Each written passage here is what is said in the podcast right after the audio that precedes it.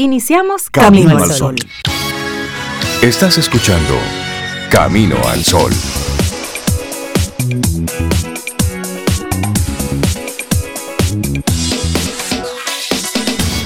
Laboratorio Patria Rivas presenta En Camino al Sol, la reflexión del día.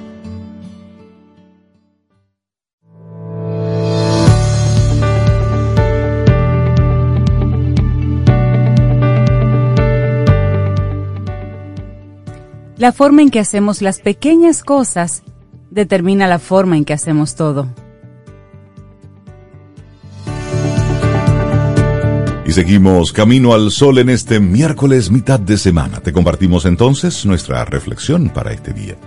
Grit, o el poder de la pasión y la perseverancia.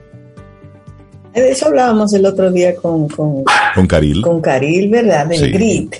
Bueno, de forma intuitiva todo el mundo conoce el poder de la pasión y la perseverancia. Una prestigiosa psicóloga indagó en los pormenores de dicho poder e incluso ofrece un test para que cada persona pueda, pueda medirlo. Y la palabra grit es un concepto propuesto por la doctora Angela Duckworth una psicóloga de la Universidad de Pensilvania, adquirió popularidad a raíz de la publicación de su libro Grit, El poder de la pasión y la perseverancia. Después hizo una conferencia sobre el tema que alcanzó más de 10 millones de visitas.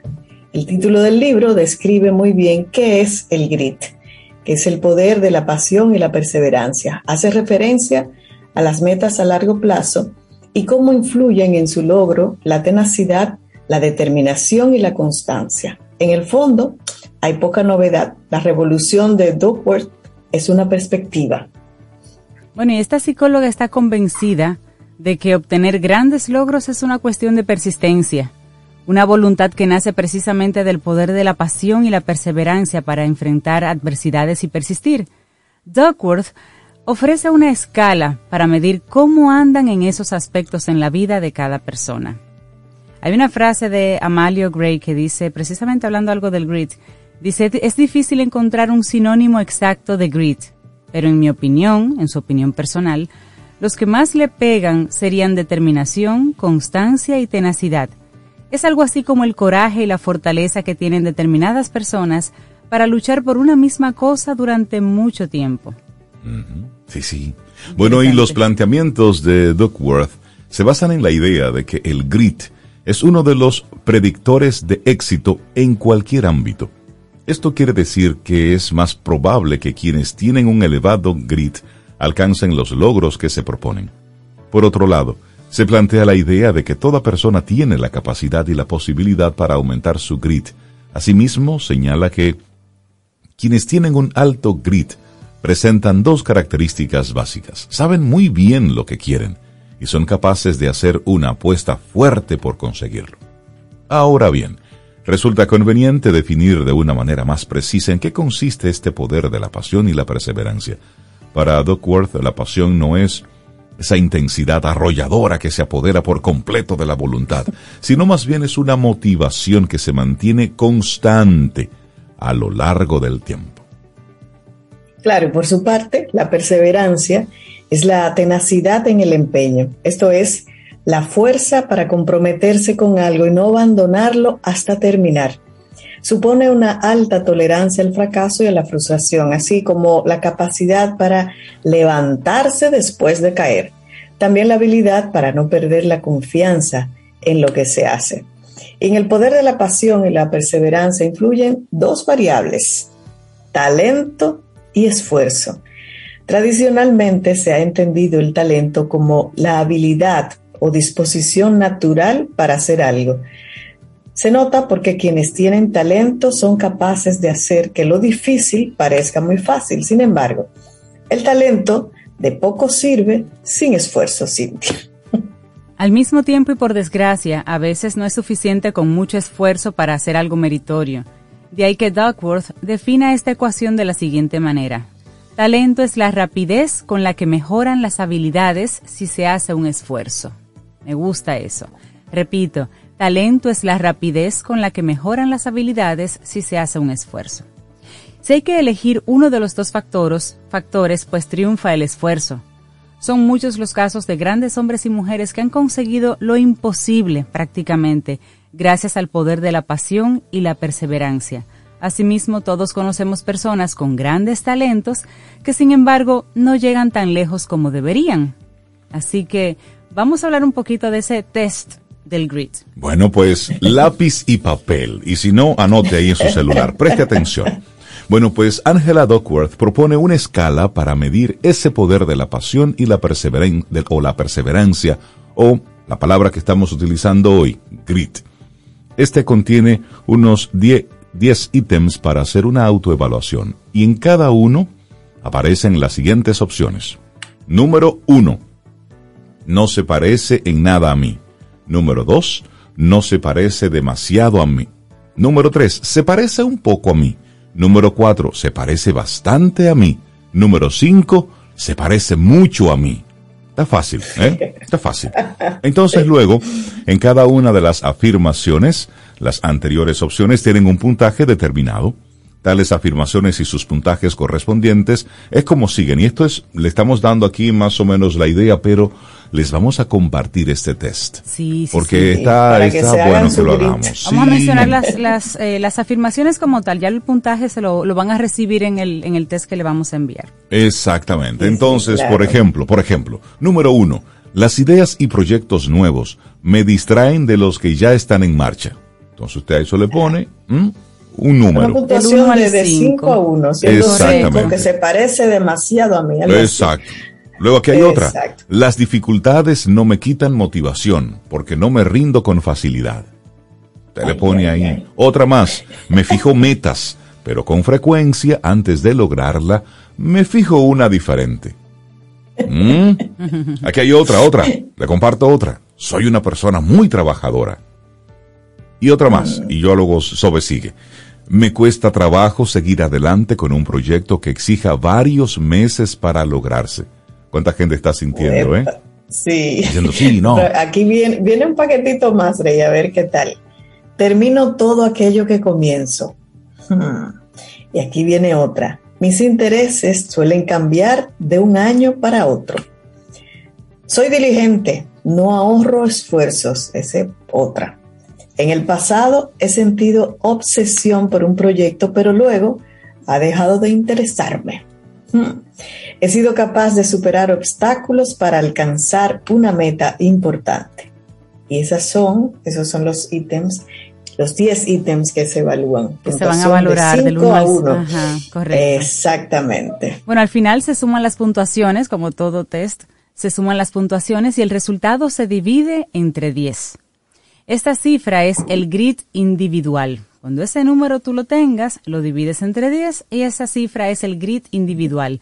Cuanto más alto el número, más desarrollado está ese poder de la pasión y la perseverancia y viceversa. No sé si tengamos, tenemos ahí algún... Y esto es interesante que hagamos una especie de disclaimer, ¿eh? o de aclaración y o de nota. Debes llenar esto con toda la honestidad posible.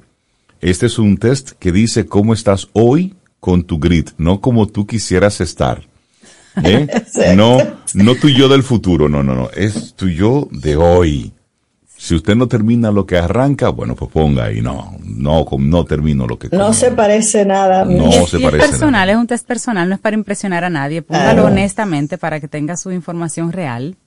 No, y como dice Rey, o sea, hacerlo de ahora, de ahora te va a permitir determinar qué te falta para entonces conseguir lo que quiere tu yo en tu futuro. Así es. Edith Sánchez, pues es la escritora y es la responsable de que estemos con este tema en el día de hoy. Grit o el poder de la pasión y la perseverancia. Nuestra reflexión en Camino al Sol.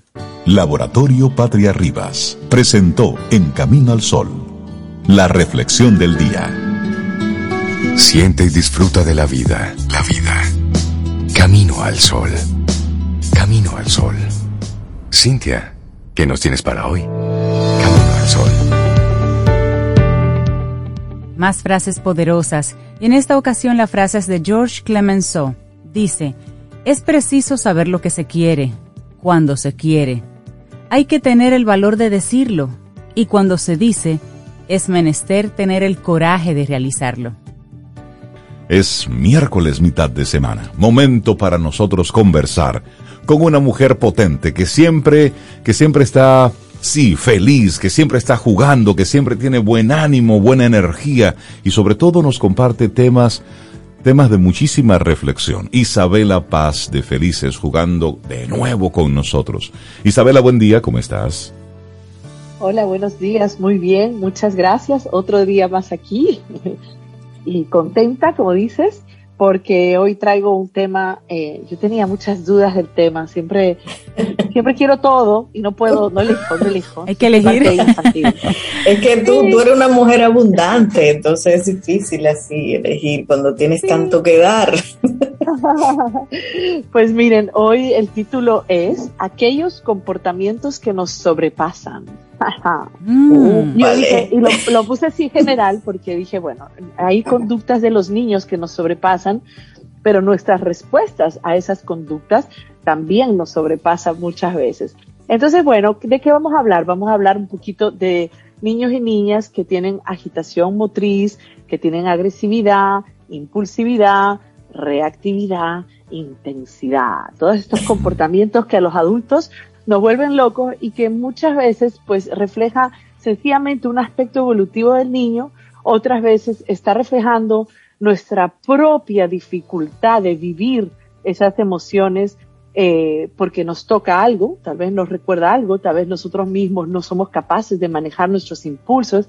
Entonces, bueno, pienso que le, le quise poner como algo general porque es como, es como, como el fuego, ¿no? Cuando empieza a chispear, si yo le echo si yo le echo aceite o le echo algo que prenda, pues se va a poner más grande. Entonces, por ejemplo, la cólera de los niños, la agresividad de los niños requiere de calma. Y es algo que los adultos no sabemos encontrar porque sí, estas conductas y estas emociones nos sobrepasan. Entonces, eh, creo que la mayoría de los padres que van a Felices jugando, muchos quisieran tener una forma mágica, una fórmula mágica, que ya como que nosotros le echamos algo, eh, como dicen en la selva de Perú, pusanga.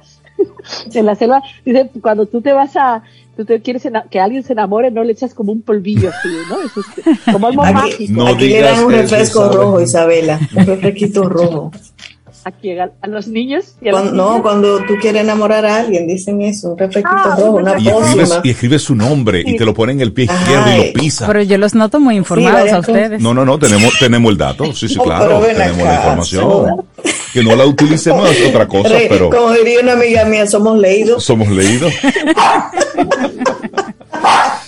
Bueno, entonces la verdad que tengo malas noticias. No existe la pusanga infantil, no existe nada mágico. No, no, no. Ahora, sí existe comprender el desarrollo de los niños, comprender qué está pasando y sí, sí sabemos qué puede eh, hacer que un niño desarrolle lo mejor posible, ¿no? Entonces, primero vamos a describir estos niños, ¿no? ¿Cómo son? Son niños que quieren lo que quieren ya, como decíamos la, en el otro episodio. Eh, hay que entender que los niños pequeños, entre 0 y 5, eh, el lenguaje es muy limitado, el lenguaje verbal, pero sobre todo no se conocen, no saben de emociones, entonces, sencillamente ellos viven el, ¿cómo se llama? Ellos viven el, la emoción, el deseo imperioso, y rápidamente necesitan, hasta para sobrevivir, necesitan ser satisfechos. Entonces, el rol del adulto es poder transformar, eh, ayudarlos a transformar estos deseos, estos impulsos, a calmarlos, ¿no? Pero hay que empezar primero ¿qué es un niño? Un niño o una niña son seres de deseo. Los seres humanos todos estamos abocados al placer. ¿Por qué? Porque el placer nos permite sobrevivir también. O sea, el ser nutridos nos permite eh, la supervivencia, el ser acompañados en nuestras emociones nos ayuda a regular, porque hay que entender algo, la cólera, eh, no, la cólera pues es vivida como, como eh, por ejemplo, liberas adrenalina, se aumenta la circulación, o sea, es un momento de estrés en el que necesita el niño regular volver a la, a la homeostasis, o sea, y no tiene esa capacidad de volver a regular y a nivelarse, no existe esa capacidad, entonces necesita del adulto para hacerlo. Por otro lado, o sea, esto es fisiológico, ¿no? Y la cólera es necesaria porque es un momento, este, este desate de ira, cuando por ejemplo el bebé está en la cuna, vamos a hablar de un bebé, eh, no tiene lenguaje, necesita hacerse entender y la cólera es importante para hacerse entender eh, por parte del adulto. Entonces, la cólera es un llamado de atención del niño hacia, un, hacia el adulto para que pueda ayudar a nivelarlo y satisfacer sus necesidades, ¿no? Por otro lado, tenemos que entender que hay una inmadurez neurológica que sucede, bueno, la inmadurez neurológica es hasta los 25 años y dicen que, como siempre les digo, dicen que no, el cerebro no acaba de madurar, es otra teoría, pero básicamente entre 5 y 7 años es que el niño va a adquirir o la niña la capacidad de poder esperar, de poder planificar su acción, ¿no? De poder inhibir los impulsos. En práctica psicomotriz o couturier, que es lo que hacemos en Felices Jugando, nosotros hablamos de pulsión motriz. ¿Qué cosa es la pulsión motriz? La pulsión motriz es un torrente, imagínense un río, es una energía eh, de vida que permite al niño existir, manifestarse, decir que quiere, quién es, o sea, es necesaria esta pulsión motriz y esta pulsión motriz tiene un componente, es muy intensa, muy intensa, o sea, el, elevados niveles de exigencia, demanda, eh, de interpretación también de la realidad y es eh, imperiosa. Motriz tendríamos que preocuparnos. La pulsión motriz es lo que le da la fuerza creadora al niño. Entonces, eh, pues entre 0 y 5, la pulsión motriz es lo que va a definir al niño. Entonces, ¿qué hace la pulsión motriz? Que el niño actúe lo que piensa, actúe lo que se le ocurra, eh, eh, es lo que lo empuja a hacer las cosas. Entonces, es importante entender que en el caso de las niñas van a madurar el lóbulo frontal, que es la parte de regular los impulsos y de inhibir esta pulsión motriz. Es la parte que le dice al niño, espera, no interrumpas. Eh, espera, tus papás te dijeron o tu mamá que te lo van a comprar después. Okay? Eso ocurre entre los 5 y 7 años de edad. Siempre les hago referencia al test del marshmallow, ¿no? ¿Se acuerdan? que le ponen al niño, o son niños de 4 años, y que le dan su marshmallow y le dicen, si yo, yo voy, me voy de la sala, si en 10 minutos que yo vuelvo, no, no me acuerdo el tiempo, si eran 4 minutos. Eh, Pero si respetaba pues, ese eh, tiempo. exacto, te doy el doble, ¿no? Y, el video es súper chistoso de ver cómo los niños de 4 años les cuesta tanto esperar. Eh, y, se lo acaban comiendo la mayoría. Entonces, bueno, es importante que entendamos que es algo evolutivo. En el caso de los varones, eh, los varones maduran después neurológicamente y se puede extender hasta los siete años. Entonces, hay que entender que de 0 a 7, vamos a ponernos algo así, pues vamos a vivir agitación de los niños, agresividad, impulsividad, intensidad, estos comportamientos que nos sobrepasan. Entonces, Claro, no, eh, eh, hay que comprenderlo porque lo primero que hacemos los adultos es juzgar, es decir, ah, es rechazarlos. Eh, y sí, yo no voy a negar que es súper difícil. Isabela, ¿y cómo, ¿y cómo un adulto, ok, hay un niño en modo rabieta, en modo difícil? Hmm. Pasa, escenario uno pasa en la casa. ¿Cómo debe manejar el adulto un momento así con el niño? Sí, eh, ahora yo te voy a responder. Primero quiero transitar algo más, eh, porque sí, a, eso voy. Eh, hay que, hay que, hay un término nuevo que hablamos del cuarto trimestre, porque es importante prevenir y anticipar para los que, padres que tienen y madres más chiquititos, ¿no? Y, y vamos a ver cómo poder manejarlo enseguida. Pero es importante de hablar del cuarto trimestre del embarazo, ¿Qué sucede después. O sea, tenemos que entender que las, las niñas y los niños se forman o sea, toda su vida emocional se forma en el útero. Entonces, si mamá en el embarazo vivió mucho estrés, allá ya eso va condicionando eh, cómo el niño va a manejar o la niña este estrés, esta capacidad. Entonces, este cuarto trimestre a qué se refiere? Cuando nace, la criatura necesita es que la mamá esté, si es la que se ocupa, ¿verdad?, esté siendo sostenida. La mamá necesita ser sostenida para poder sostener y acompañar, porque lo que va a definir cómo el niño o la niña acepta la frustración, va a ser precisamente, por eso es que no hay medicación para esto, la serenidad y las primeras interacciones, la calidad relacional que ofrece el adulto al bebé, al niño. Entonces, esto es la primera medicina. La primera solución es cómo yo manejo la relación, sea, cómo yo vivo esto. Entonces, cuando nosotros los, los papás o las mamás vienen, ah, eh, tiró al hermanito tal cosa, hizo tal cual, no sé qué, y yo esto, o sea, lo primero es gestionar la emoción del adulto. ¿Qué, ¿Cuál es tu juicio de eso? ¿Qué está pasando contigo? ¿Qué te despierta? Porque tú porque al final la cólera, la ira, la agresión, la impulsividad eh, son emociones que quieren decir algo. Entonces, claro, el adulto primero se va rápidamente, se prende igual que el niño, lamentablemente nos pasa, pero ¿cuándo nos prendemos más? Cuando estamos cansados, eh, o sea, nos volvemos más intolerantes. Entonces, tenemos que prevenir esta, es, esta de cosas. Entonces, ¿qué yo sugiero, eh, Rey? Lo primero es conocer los ciclos del día de los niños y los momentos. Si un día, si un niño eh, no ha comido bien, no ha dormido bien, eh, tiene un hermanito que, que, lo sobrepasa porque el hermanito es súper invasivo. Eh, hay adultos que van y entran. Eh, hay conflicto, hay, no hay un entorno sereno porque ¿Por qué no hay un entorno sereno? Porque la pareja, si estamos criando en pareja, la pareja no, no se entiende bien, la pareja está desconectada la una a la otra, hay resentimiento. Si yo tengo resentimiento a mi pareja, yo no estoy abonando un clima sereno en mi casa, aunque, aunque yo diga, no, yo soy la más disponible, yo estoy en paz. Yo no puedo estar en paz si yo no estoy en paz con el otro con el que yo estoy criando. Eso, eso no es posible. Entonces, lo primero es entender qué pasa conmigo en mi vida de adulto y qué me despierta a mí ese niño. Porque a veces también me evoca mi propia frustración, mi propia ira, eh, a veces mis manejos. Entonces, hay otra cosa. Eh, eh, el entorno, ¿no? Hay otra cosa, si yo soy un papá o una mamá que estoy criando con culpa, yo voy a ser más permisiva, eh, probablemente, o yo voy a ser más exigente. Entonces, eh, yo soy más exigente porque entiendo que ya, esto debe ser así y quiero como apagar la conducta del niño sin tener que, que, que bregar, ¿no? Sin tener que hacer mucho, sino tiro un, eh, ¿cómo se llama? Una ley, ya, Entonces, no ayudo al niño a transformar. Quizás la respuesta sería, ¿cómo yo ayudo a este niño a transitar esta emoción desagradable que está alejándome de él? Porque la cólera, la agresión, lo que hace es distanciarme. ¿Por qué me hace distanciarme? Porque yo lo estoy juzgando, porque yo no tolero, esta es una sociedad que no tolera. Al final, la agresión, señores, es un pedido de ayuda. Si nosotros vemos un niño en agitación motriz y en agresividad, en reactividad, en cólera, y lo, y lo que entendemos es que es un pedido de ayuda, nuestra mirada va a cambiar.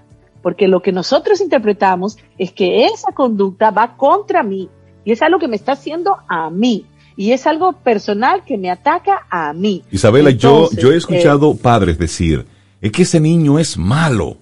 De hecho, míralo, lo haces pues a propósito. Es de maldad. Es de maldad que me lo hace. Entonces, pero mm. un niño de, de cuatro, de cinco años, ¿cómo que hacértelo de maldad? Es decir, ¿qué es lo que está diciendo el niño que tú como adulto no le estás eh, interpretando de forma correcta?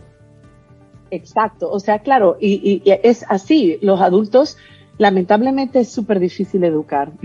Yo creo que es la tarea más difícil. Sí, sí definitivamente. Sí, porque implica, implica, eh, no sé, un estado zen que no tenemos, que no tenemos, y hoy día cada vez menos. O sea, fíjense, cada vez los niños prolongan esta etapa de estos comportamientos, que es normal hasta los 5, 7 años, a veces se prolonga hasta los 10 y a los 12 y yo ahora que estoy acompañando más gente más grande, estoy acompañando algunas personas más jóvenes en relaciones, sobre todo yo acompaño, eh, yo veo eh, jóvenes adultos que pues que no se detienen a nada, que si la, la, pareja les hace algo, ah, les gritan, los maltratan, hasta los violentan físicamente. Entonces, ¿por qué? ¿Quién me hace a mí creerme que yo tengo el permiso de agredir a otro, no? Ahora, esto es un fenómeno de la sociedad. ¿No? Que ya yo sobreabundo siempre y hablo siempre de este entorno que no nos está ayudando a criar, el que promueve la violencia, que promueve la, la gratificación instantánea, que hablamos, lo refiero al episodio, digo yo episodio, ¿verdad? Porque ya están ustedes colocándolo, ¿no? De, la, de las 15 días que hablamos, quiero lo que quiero cuando quiero. Esta es una sociedad que no nos permite, eh, eh, no nos ayuda a regular la frustración. Entonces, ¿qué puede hacer papá o mamá? Ya para irnos a, lo, a la a la medicina, este, a la pusanga. Eh, bueno, lo primero es, eh, señores, ustedes van a decir, ¿qué, ¿qué tiene que ver regular los audiovisuales? Porque los audiovisuales no nos ayudan a gestionar y esto es real. Y creo que voy a volver a traer ese tema porque es necesario. Si los audiovisuales a los niños en un cerebro de maduración no les ayuda a regular impulsos. Lo segundo, que sería lo primero, mejor dicho, cómo yo trabajo en la relación con mi hijo o con mi hija. Yo tengo que poder ofrecer una calidad de relación. ¿Qué quiere decir eso? Ser capaz de interpretar lo que dice a través del cuerpo, a través de la mirada y devolvérselo. Yo soy un traductor de la conducta del niño. Ay, parece que no has dormido suficiente, parece que esto, lo otro te está pasando, estás muy irritado. Ponerle nombre, nombrar esa emoción. Otra, otra posibilidad, anticipar. O sea, si yo voy al supermercado, si yo voy a la tienda de juguetes, anticipar qué va a pasar, qué va a haber, eh, si está muy cansado, no llevármelo porque, porque a ver, eh, hay, hay unas siglas en inglés que, que dicen HALT, que a mí me encanta, que nos enseñan a los adultos en unos grupos eh, para mejorar. Si yo estoy HALT, si yo estoy hambrienta, si yo estoy ya como, como media resentida, media furiosa por algo que me pasó, lo que sea. Eh, si yo estoy con sentimientos de soledad, de que necesito añoñarme, como dirían, ¿no? y si yo estoy cansado, son disparadores de mi conducta, pero tanto en el adulto como en el niño. Entonces es exactamente igual. Entonces por eso anticipar a donde yo lo voy a llevar, no interrumpir. Hay niños que son muy ritualistas en el sentido de que no puedes alterar su sueño, no puedes cambiar, ponerlo de aquí para allá. Mira, ayer me decía una chica joven que acompaño, me decía, estoy cansada, tiene 25 años, no puedo más. Y digo yo, ¿y qué, ¿y qué estás haciendo? No, que los fines de semana, estoy trabajando y los fines de semana, todos los fines de semana es salida, salida, salida, y ya no puede más. Y está, ¿Por qué? Porque está desregulada de su ritmo, de, su, de, su, de su rutina. Entonces, si eso pasa a, una persona joven o mayor, imagínese un niño. Entonces, lo otro es que tenemos muchas formas, ya cuando la conducta explotó, quizás no nos queda más que acompañar y tal vez si el niño lo permite abrazarlo eh, o, sacarlo del espacio, pero con él, dependiendo de la edad. Lo que yo creo que no funciona mucho es dejarlo solo. Y a veces, ya, enciérrate tu cuarto. oye, los adultos, bueno, quizás aquí sería bueno hablar de los errores que hacemos, ¿no? El tiempo fuera, el rincón para pensar o la cita de pensar, el grito, que esa es la primera, o el devolverle para atrás, si el niño me mordió, yo lo muerdo, si el niño golpeó, yo lo golpeo, o sea, eso, eso lo único que hace es otra vez echarle aceite al fuego para que vuelva a prender. Entonces, lo importante es la serenidad, ¿no? Que, y cómo yo me tomo el tiempo priorizar. Si en este momento yo tengo que gestionar la, la, este comportamiento que me está sobrepasando, dejo todo. En este momento mi hijo o mi hija necesitan que yo me dedique a ver cómo yo lo ayudo a la gestión emocional. Ahora, un principio es que si yo no gestiono mi emoción como adulto, es imposible que yo gestione la emoción de mi niño. Entonces aquí está nuevamente me voy. ¿Qué haces tú en el día a día para tú gestionar tu emoción? Acuérdense, yo les digo, yo, yo, tengo que tener muchos rituales desde temprano. Me levanto a las cuatro y media, cinco, yo medito, oro, leo lecturas que alimentan mi pensamiento, o sea, yo tengo que nutrirme, porque ¿cómo yo voy a nutrir a otros si yo no me nutro? Y yo que soy una persona que vivo dando, dando, acompañando, en mi casa siempre hay un fuego también, o sea, no me escapo de los fuegos familiares. Entonces, yo tengo que gestionarme y a veces meto la pata, muchísimas veces, hago mis rabietas, o sea, siempre lo comparto porque no es porque yo sé de desarrollo que me quita mi vida emocional y mi vida emocional. Claro, Ahora yo tengo que ser responsable de que si estoy responsable y estoy al frente de una familia, de unos hijos en maduración, yo tengo que nutrirme. Yo soy responsable de nutrir, de, de qué, cómo me llevo con la pareja, de qué hago en mi relación de pareja. ¿Por qué menciono la pareja? Eh, porque si estoy criando en pareja, todo lo que pasa en la pareja es, digamos que la pareja es la base, es la base de, los, de, la educación de los hijos. De hecho, Isabela, con relación a ese punto en particular que, que, mencionas, hay una pregunta para ti de un camino al solo oyente. Dice, ¿qué hacer cuando tienes una adolescente de 14 años que quiere estudiar en un politécnico, que es medio público? Yo como madre la entiendo y la apoyo y la ayudé en el proceso de solicitud y la aceptaron. Pero su papá se niega a que entre a ese politécnico, ya que ella estudia en un colegio católico donde también la preparan muy bien. Entonces ella está confundida porque ella apoya a su hija, pero su esposo no quisiera que ella estudie ahí.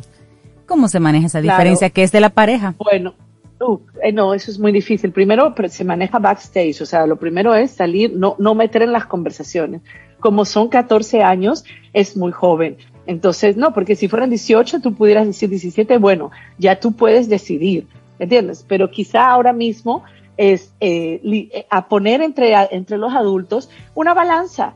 ¿Qué es? ¿Por qué tú no? ¿Por qué tú sí? ¿Qué esperas? Y a veces, a mí me funciona, yo que estoy casada, también escuchar con apertura, apertura de mente y apertura de corazón, cuál es la posición del otro, ¿no? Y eh, no tomar una decisión quizá inmediata, sino dejar reposar la decisión. A veces, mientras más forzo el tomar la decisión, ya, ya, yo estoy en una situación parecida en decisión de universidad de mi hijo, y, y, yo todavía no tengo la solución, pero sí tengo la capacidad de decir, de confiar que la solución va a llegar. Ahora, es, a veces la pareja, a mí lo que me gusta de criar en pareja, ha sido mi experiencia, es que el otro me complementa, lo que yo no veo, mi sentido común, que a veces es emocional y no es sentido común, el otro lo refuerza y lo apoya. Entonces sería sencillamente eh, tener conversaciones, quizá varias conversaciones en las que yo entienda la posición del otro, ¿por qué? ¿No? Eh, porque, porque yo no, yo no sé muy bien qué es un politécnico público, o sea, no me doy cuenta de cómo puede impactar, pero quizá el, nivel de profesores, eh, el nivel de estudiantes y de personas que va a encontrar ahí, quizá los valores no son los que quiero. Entonces, bueno, no, no tengo una fórmula mágica de decir, pero sí, la, la fórmula, única fórmula mágica es escuchar al otro. Y Ella estudió en un politécnico. Y abrir mi corazón. ¿Eh? Rey estudió en un politécnico. yo estudié en un politécnico y siempre lo he dicho aquí en Camino al Sol. Esa es para un país como el nuestro, es la opción educativa. Todo lo que han estado luego inventando de clase extendida y todo eso, los politécnicos aquí lo han estado haciendo desde hace muchísimos años. Y es una formación eh, muy integral y al final hay un elemento técnico. Pero lo importante aquí no es A o B, sino es cómo tomar una decisión en pareja. Y si en ese momento a quién tenemos en medio, al hijo, porque cuando papá o mamá ya está apoyando a un hijo, es como una especie de un bando. Yo estoy aquí y te apoyo, pero él no quiere o ella no quiere. Entonces, hoy se llama el, la educación, mañana será otra cosa. Es más bien como tú le estás planteando, Isabela, cómo tomar decisiones en pareja. Hay dos posiciones, están totalmente polarizadas. Como A y B llegamos a un acuerdo en beneficio de C, que al final de eso se trata. Sí, no, y, como dice Isabela, ver eh, las perspectivas, pero de una, de una realidad, o sea, verlo de manera realista. Que tus creencias sean católicas, que sea muy bueno. Yo igual me creo en un colegio católico buenísimo, pero también los politécnicos son muy buenos. Que la mayoría son, y la mayoría de referentes, la mayoría referentes de alta calidad en la educación. Y como dice Rey, te preparan para que tú termines ese bachillerato y salgas a trabajar. y tú tengas casi un nivel técnico para trabajar. Entonces no, no, no, no solamente limitarlo a los valores católicos que me están dando en el tal sitio. Eso, eso se puede seguir consiguiendo en, otro lado. O sea, en, casa, Eso no, no es ese, esa, esa institución educativa que te va a dar ese, ese valor cristiano, lo que usted quiera llamarle. Es otra cosa. Esto es eh, algo técnico. Tú sabes que me viene a la cabeza, pero creo que no nos da tiempo ya de desarrollarlo, ¿no? Que lo hablaba con mis hijos eh, esta semana, el todo o nada, ¿no? Nosotros tendemos a polarizar esos puntos de vista. Entonces, con la pareja, muchas veces es como yo lo digo, y es como que en vez de ser algo que suma, terminamos en una relación de perder. O sea, vivimos esas discusiones como ganar o perder. ¿Entiendes? Entonces, hay que renunciar un poco a ver las cosas así ganar o perder, sino a ver todo lo que hay y confiar y confiar nuevamente y en que que tú decías que 14 años, muy joven, sin embargo, yo entiendo que también a esa chica, porque es una chica, ¿no? Hay que escucharla. O sea, porque ella quiere ir a un, a un politécnico, porque los muchachos de ahora están bastante informados, que hay que encauzarlo, porque tal vez las informaciones que consigan no sean como la de tomar una decisión a ese nivel, pero hay que escucharla a ella también. Sí, sí. Bueno, pero qué interesante eh, lo que dijiste, sobre la, estoy de acuerdo, siempre hay que escuchar a los hijos y eso va al tema que hemos traído hoy. Totalmente. Lo que pasa es que cuando son chiquitos, pues no lo pueden hablar. Entonces, ellos se comunican por otra forma ¿Eh? Exactamente. Y lo, generalmente lo comunican con el cuerpo, que es esta expresión de cólera o esta agitación o esta agresividad. Entonces, eso es importante, escuchar. Si nosotros cambiamos la mirada de que esos comportamientos son pedidos de ayuda, ¿verdad? En vez de que esos comportamientos, porque también me reflejan, yo pienso que me reflejan a mí, hago juicio, no debe ser, o sea, no lo transito. Y la verdad que la vida es así, la vida es el camino de nosotros es un camino emocional eh, que, creo que la maduración es precisamente cómo gestionamos esas emociones. Entonces, claro, no hay recetas, pero sí hay oportunidad de cómo yo sigo abonando la relación con mi hijo, con mi hija, y cómo yo hago mi autocuidado, cómo me nutro para yo poder mejorar eso, cómo mejorar la comunicación. ¿Verdad? Yo interpretando, ayudándole a lo, ayudando a mi hijo, mi hija sobre todo, a que, a entender qué pasa con ellos, qué está pasando con ellos, porque cuando yo sé qué pasa conmigo, mi nivel de cortisol disminuye, ¿no? Y en el caso de los que criamos en pareja, pues también mirar qué conflictos de la pareja y son muy sutiles. Yo siempre lo traigo aquí. Yo muchas veces hacía resistencia a la autoridad de mi esposo, por ejemplo. Así que nada, a mirar para adentro. Esa sería la solución. Eso es, mirar para adentro. Y, y si no puedes con la situación, busca ayuda. Que hay especialistas que están ahí. Isabela, los contactos para, para que la gente, bueno, pues siga conversando contigo. Sí, felices jugando, arroba felices jugando, felicesjugando.com y arroba Isabela Paz G. Eh, importante que no lo dije, lo desarrollamos otro momento, el juego. El juego es la mayor regulación de todos estos comportamientos, el juego espontáneo. Y eso es algo que nos están quitando cada vez más a los niños. Así que también una estrategia es dejarlos jugar y crear el tiempo de jugar. Buenísimo. Excelente. Isabela Paz de Felices Jugando, muchísimas gracias por el tema que nos compartes en el día de hoy. Te acompaña Reinaldo Infante. Contigo, Cintia Ortiz. Escuchas a Sobeida Ramírez. Camino al Sol.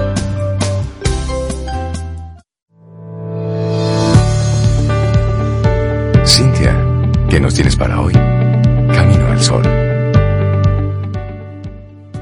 Bueno, recordarles que en unos instantes, en unos minutos, vamos a tener nuestro segmento Quien Pregunta Aprende con Escuela Sura. Y recuerden que el tema de hoy es cómo ser una marca empleadora los beneficios que trae a las empresas, por ejemplo, cómo se puede lograr fidelidad en los colaboradores de una empresa para que terceros quieran escoger tu empresa para trabajar. Así que recuerda seguir con nosotros. Quien pregunta aprende con Escuela Sura. Sobeida, ¿qué nos tienes para hoy? Camino al sol. Ay, pero yo tengo algo muy lindo para hoy. Tenemos una psicóloga que es docente, además amiga de nosotros, directora de Nueva Acrópolis Dominicana, y viene con un tema que desde que dicen el principito ya yo me pongo atenta. Mensajes para la vida de la obra El Principito.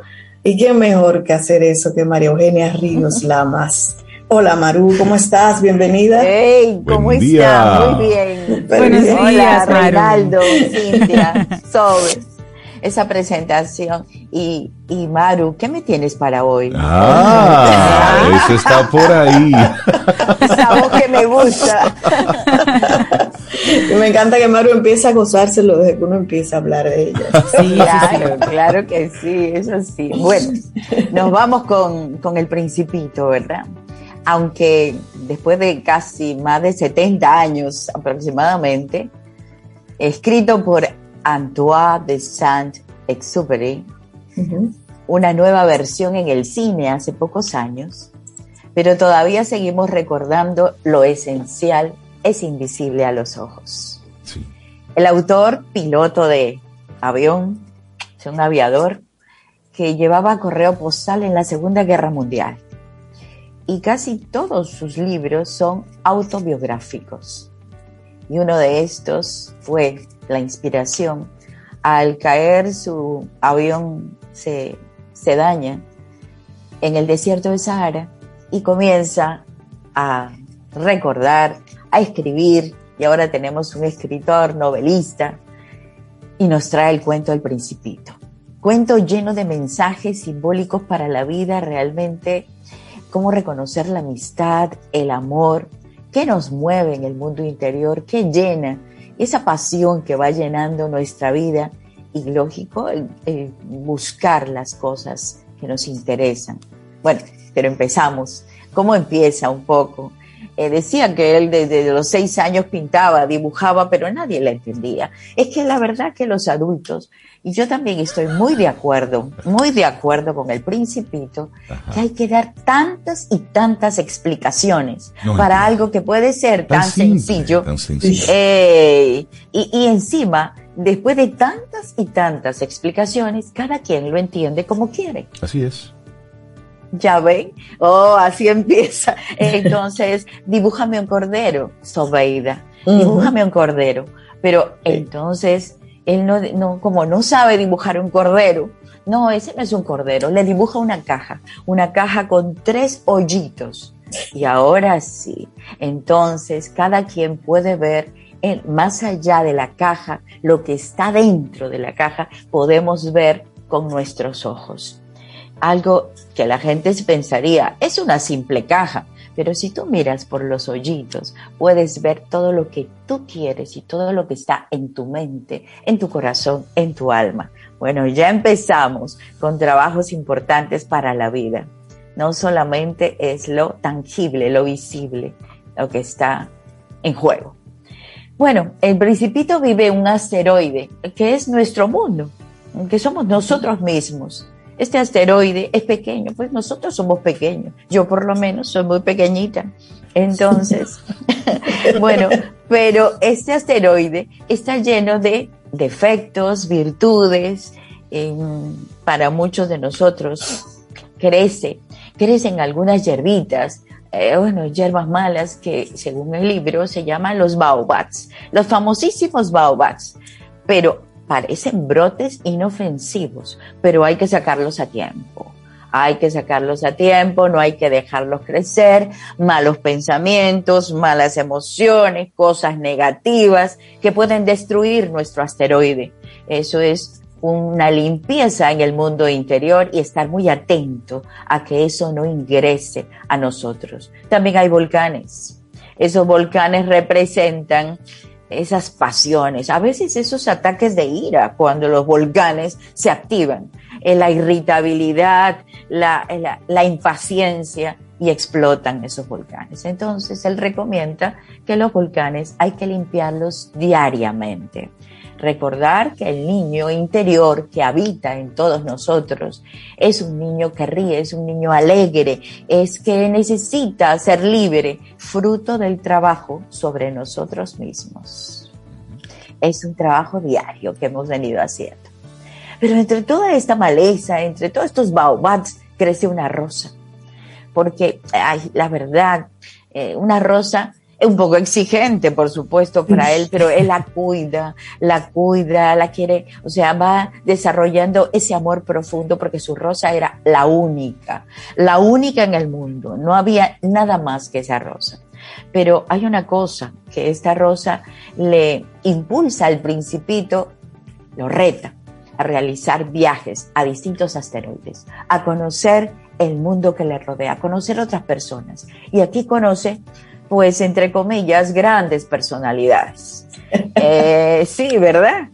Oye, ustedes están en silencio. ¿Qué les no, pasa? No, muy atentos. atentamente. Voy del cuento, del cuento a tu comentario, del cuento a tu comentario.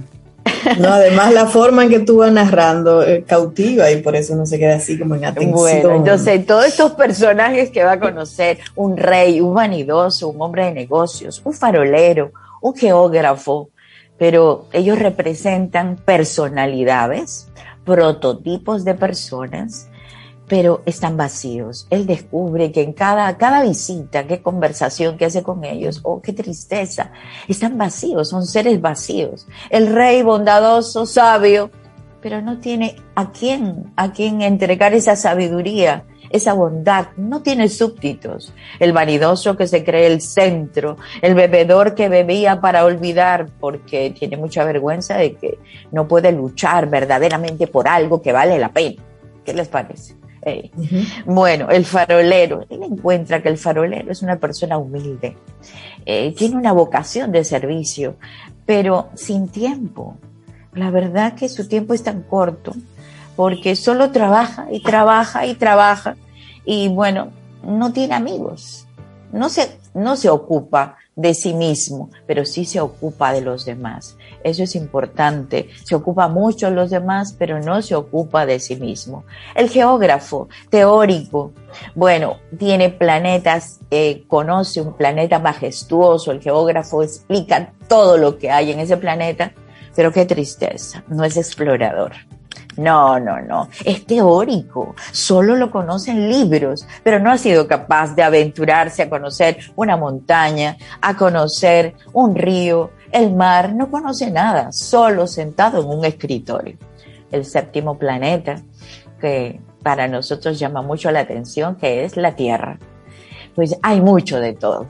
Hay muchos geógrafos, muchos faroleros, muchos vanidosos, mucho, hay de todo, hay demasiado.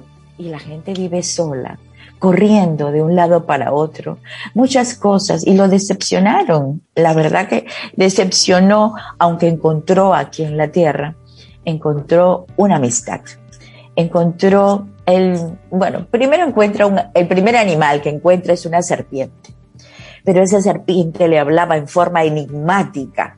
Todavía él no entendía muy bien el lenguaje de la serpiente. Después lo va a entender porque esa serpiente lo va a llevar a otra dimensión, a otra dimensión de la vida, de la misma vida que se llama la muerte. Entonces él va a comenzar a comprender que la vida y la muerte es una continuidad, que es la misma realidad, solo ha cambiado de estado. Pero encuentra un personaje maravilloso que a mí me encanta, es el zorro, el zorro que se acerca un poco a consolarlo, porque el principito tendido en la arena se pone a llorar no encuentra amigos, descubre, eh, ahí con el zorro, descubre la gran importancia de domesticar, ya que estamos hablando de educación, de colegios y de todo esto. Bueno, descubre la importancia de domesticar, porque domesticar crea lazos, que solo con el corazón se puede ver, que solo con el corazón se puede domesticar realmente. Tú me domesticas, yo me dejo domesticar, todos creamos lazos, y es un sentido mágico de la verdadera amistad, de la amistad duradera. Si bien el zorro poco a poco se va acercando porque al comienzo solamente se miran de reojo, sí, poco a poco nos acercamos, pero va a encontrar una persona muy querida, una persona que va a entrar en conexión con él y descubre el precio de la amistad, el precio de la felicidad, y, le dice, ahora tú eres el responsable porque me has domesticado. El principito pudo domesticar al zorro. Entonces ya conocemos lo que significa domesticar y algo más que le podemos agregar. Vamos a conocer lo que significa el ritual porque yo cuando me invitan a Camino al Sol, mejor dicho, cuando yo entro a Camino al Sol, media hora antes, una hora antes, me estoy alistando, me voy preparando, hago todos mis arreglos en el lugar, porque ya me voy a dónde? Pues a reunirme con cantidad de gente. Yo creo que entre nosotros nos hemos domesticado porque se han creado, se han creado lazos y con los oyentes y la cantidad de oyentes que uno replica al otro, es un lenguaje realmente muy importante. Eh, solo se conoce con el, o sea, con el corazón, con los ojos, no se pueden conocer. Esto solamente es un lenguaje el lenguaje a veces puede dar malos entendidos. Hay gente que habla demasiado. Y eso, dice el principito, que puede dar muy malos entendidos. En cambio, con el corazón vemos algo más profundo, muy profundo.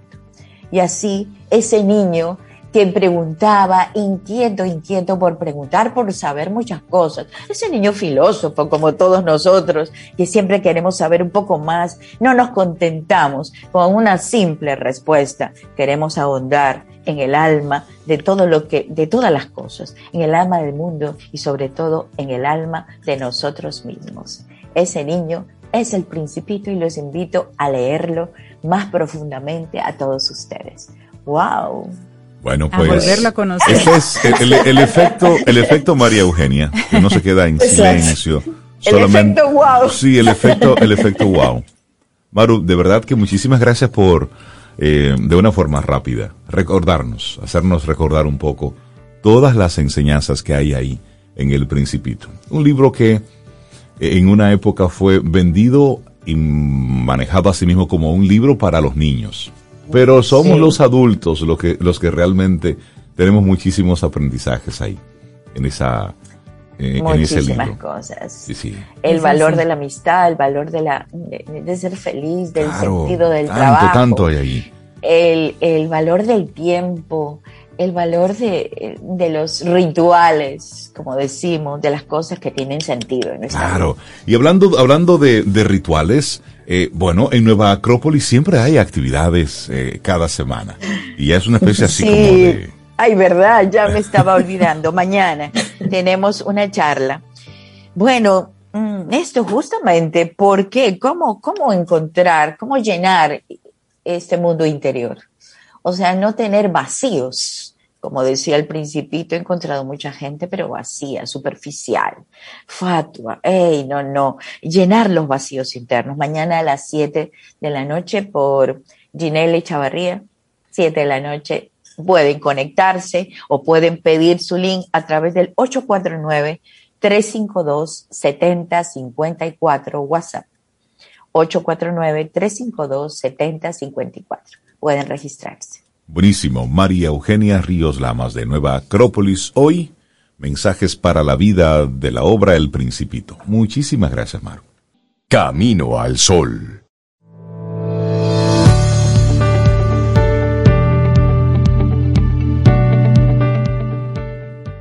Tu coraje, determinación, creatividad, terquedad, ética de trabajo y toma de decisiones van a decidir a dónde llegas. Amar Hasik. Vamos, Rey, cuéntanos. ¿Qué hay para hoy? Camino al Sol. Bueno, nosotros seguimos recibiendo gente chévere aquí en nuestro programa y es el momento, como ya lo hemos estado anunciando en todas estas semanas, de tener una conversación muy especial. Hoy con Catherine Lara, analista de talento humano de Escuela Sura, para hablar sobre sobre la marca empleadora y cómo esto beneficia a mi empresa. Catherine, buenos días. Bienvenida a Camino al Sol. ¿Cómo estás? Muy buenos días, muchísimas gracias. Feliz y emocionada de estar aquí con ustedes. Qué bueno, bienvenida, Catherine. Primera ocasión aquí en en este segmento de Sura con nosotros, así que bienvenida. Siempre hay una, una primera vez. Y, y, qué bueno que vamos a tocar este tema tan interesante sobre lo que es una marca empleadora. Y nos gustaría precisamente iniciar por definir qué es esto de una marca totalmente empleadora. Una marca empleadora, lo primero que tenemos que saber es que es un término relativamente nuevo, es un término millennial, si se puede decir así. Nació en el 94, pero empezó a tener como ese auge ya a partir del 2004, 2005, cuando se empezaron a premiar las marcas por ser atractivas para los colaboradores, para los empleados, para las personas que estaban fuera, incluso que querían siempre entrar a, a, esa empresa a trabajar. Eh, hay que saber claro de que una marca empleadora es un resultado, no es un camino a recorrer, no es tener algo escrito bonito, no es el resultado de varias acciones. Esas acciones se suman en una cultura organizacional que sea atractiva para las personas que trabajan conmigo. La marca empleadora empieza desde adentro para afuera. ¿eh? Es, es ese reflejo que, que se ve afuera de lo que somos en realidad dentro eh, es tener una propuesta de valor atractiva para el empleado y para las personas que están fuera. Es eh, una forma diaria de actuar con coherencia, es una forma diaria de, vivir lo que, lo que decimos. Em, es respetar que mi empresa o la empresa está constituida por personas que tenemos que respetar toda su individualidad desde su cómo se ven físicamente, cómo se pueden sentir emocionalmente, quizás esos problemas que puedan tener en casa. O sea, es todo, es respetar ese ser integral que constituye mi compañía, que le da vida, que tiene oportunidades de crecimiento y que al yo reconocer de que esas personas tienen oportunidades de, crecimiento, podemos crecer juntos, porque ellos van a crecer como, como personas, como profesionales, y mi empresa va a crecer junto con ellos, ¿no? Muy bien, es decir, eh, una, una marca empleadora. Es decir, que una marca empleadora es una empresa donde yo quiero trabajar ahí, yo quiero ser parte de eso. Exactamente. Mm, sí, no, no, no como era antes, yo pienso, Rey, porque antes tú buscabas trabajo y la que te pagara más. Y ya. Y punto, era eso. Ahora no necesariamente, según lo que está explicando Catherine, que eso está buscando ahora la gente. Sí, hay colaboradores que sí, que se van por el sueldo, pero hay personas que buscan ya más integralidad, que no solamente sea el sueldo, sino qué otros beneficios, ya sea tangibles o intangibles, me da la empresa, o sea, los beneficios que yo pueda tocar o que no, que sean flexibles, eh, que tenga buena reputación, el, las personas las que quieren trabajar en empresas que tengan una buena reputación. Y es importante saber que no importa el tamaño de la, de la empresa. O sea, tú puedes ser una pyme, una microempresa y hay personas que quieren trabajar en tu empresa por cómo tu empresa se comporta, por la calidad que presenta, por em, los beneficios que pueden dar al colaborador, incluso hay personas que quieren trabajar en empresas simple y llanamente porque esas empresas son responsables con la sociedad y con el medio ambiente. Interesante eso como tú lo planteas. Entonces, ¿cuáles son los beneficios de tener una marca empleadora atractiva? Lo primero es que fidelizamos el talento que está con nosotros. O sea, los colaboradores nos van a durar muchísimo tiempo, la, la rotación del personal se va a reducir al mínimo. Eso va a beneficiar económicamente a la empresa. Em, hay un mayor compromiso de los que trabajan conmigo y un mayor compromiso es igual a una mayor productividad y también que atraemos el talento que la empresa necesita. ¿Por qué? Porque, como dije, las personas que son, eh, que están preparadas para lo que tú quieres van a querer trabajar contigo. Muchas veces van a tocar tu puerta sin tú siquiera tener que salir a buscarlos. Y una, me, da curiosidad porque hemos estado hablando eh, con Catherine Lara sobre la marca empleadora. Nosotros tenemos una pequeña empresa, digamos, o grande, no importa el tamaño, como tú dices, y estamos escuchando a Catherine y decimos, pero yo quiero construir una empresa así. ¿Cómo se hace eso, Catherine? ¿Por dónde uno comienza? Lo primero es que no hay una fórmula mágica, no vamos a encontrar un modelo único para crear una marca empleadora. Va a depender mucho de la empresa, de lo que, de lo que te dedicas y de tu cultura. Yo digo que las empresas generalmente son em, el reflejo de las personas que la componen. ¿eh? Sin embargo, sí podemos tener consejos o preguntas que nos podemos hacer al momento de crear una marca empleadora. Por ejemplo, lo primero que tenemos que hacer es fidelizar al que está dentro. Para fidelizarlo tenemos que hacerle una propuesta de valor atractiva, no solo de salario, como dijimos hace unos minutos, sino también aquellos beneficios monetarios o no eh, que puedan ser atractivos para las personas. Eh, un clima laboral sano, o sea, que se sienta como si tuviera, trabajaran en una familia, pues duramos entre 8 y 10 horas diarias con nuestros compañeros de trabajo, entonces, ¿verdad? Tener un clima laboral bonito. Eh, una cultura o una forma de vivir lo suficientemente flexible como para que el colaborador se sienta atractivo, como para que las personas externas quieran trabajar conmigo y los empleados también sientan atractivo mantenerse. Eh, y una marca empleadora se crea, como dije ahorita, desde adentro hacia afuera. Es eh, ver tu cultura organizacional que tú quieres entregarle al cliente y tiene que aprender el, el, empleado para poder em, ser el reflejo de eso que estamos viviendo. Totalmente. Eh, Está identificado totalmente con, toda esa cultura. Y, en esa misma línea. Claro, y hablando y escuchándote. No ponerlos en un cuadro en una pared. claro, es, modelarlo, claro. Es que eso sea ahí, que sea una realidad. ¿Y qué elementos en ese proceso de ir creando, de ir construyendo una marca empleadora, qué cosas debemos cuidar en ese proceso? La cultura organizacional, cuando hablo de cultura organizacional, no quiero que piensen de que es algo hoy súper diferente, difícil de hacer. Es ese diario vivir que yo quiero entregar a mi cliente. Por ejemplo, para muchas marcas, muchas empresas, pymes incluso, la calidad, entregar calidad en el servicio o en, o en, el producto es parte de su cultura. Es responsabilidad en los tiempos de entrega, por ejemplo, también es parte, todo eso es parte de una cultura. ¿eh? eh tengo que también eh, tener en cuenta la propuesta de valor para el empleado que está dentro, qué tipo de conocimientos yo necesito que el, que el, que está dentro y el que está afuera lleve a la compañía o que yo necesito enseñarle a los que están dentro de la compañía dónde buscar ese conocimiento es muy importante.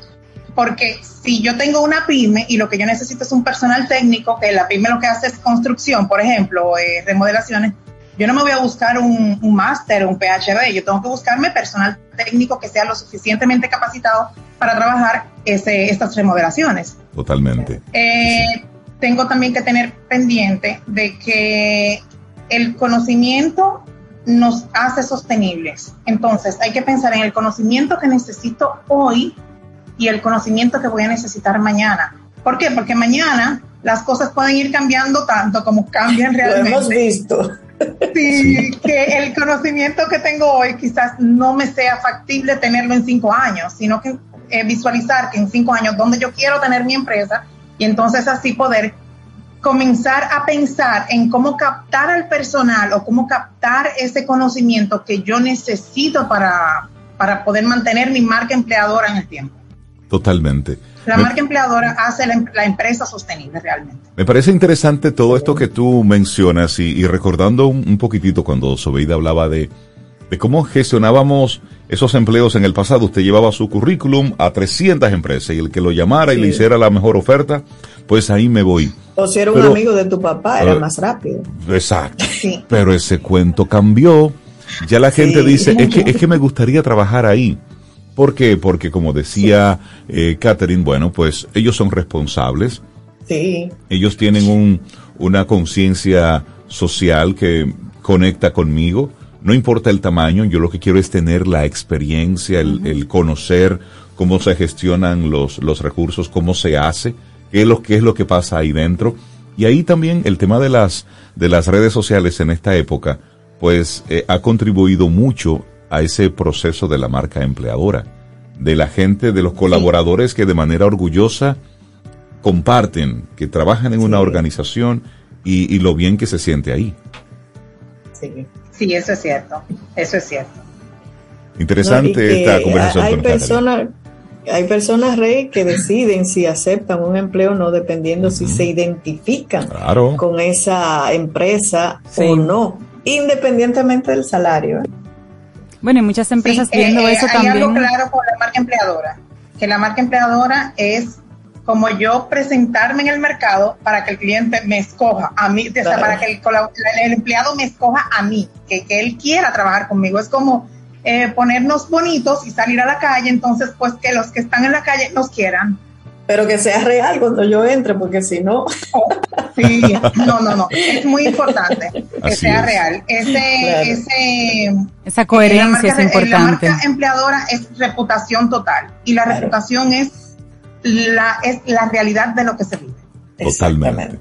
Hemos conversado con Catherine Lara, analista de talento humano en Escuela Sura. Hoy quien pregunta aprende y hoy preguntamos mucho. Le preguntamos a Catherine Lara. Muchísimas gracias. ¿Qué es una marca empleadora? ¿Cómo beneficia a mi empresa? Ese fue el tema que estuvimos conversando con Catherine Lara. Muchísimas gracias. Y esta es la primera vez que estás con nosotros, pero espero que sea la primera de muchas. Amén. Espero que también sea la primera de muchas. un, placer inmenso y ¿eh? muchísimas gracias. Gracias. Gracias, gracias un abrazo. Bueno, nosotros vamos llegando ya al final de nuestro programa por este miércoles 21 de julio. Mañana jueves, si el universo sigue conspirando, si usted quiere. Si nosotros estamos aquí, tendremos un nuevo camino al sol. Y esperamos que hayas disfrutado del contenido del día de hoy. Recuerda nuestras vías para mantenernos en contacto. Hola arroba caminoalsol.do. Visita nuestra web y amplía más de nuestro contenido. Caminoalsol.do. Hasta, una, próxima, edición. Y pásala bien.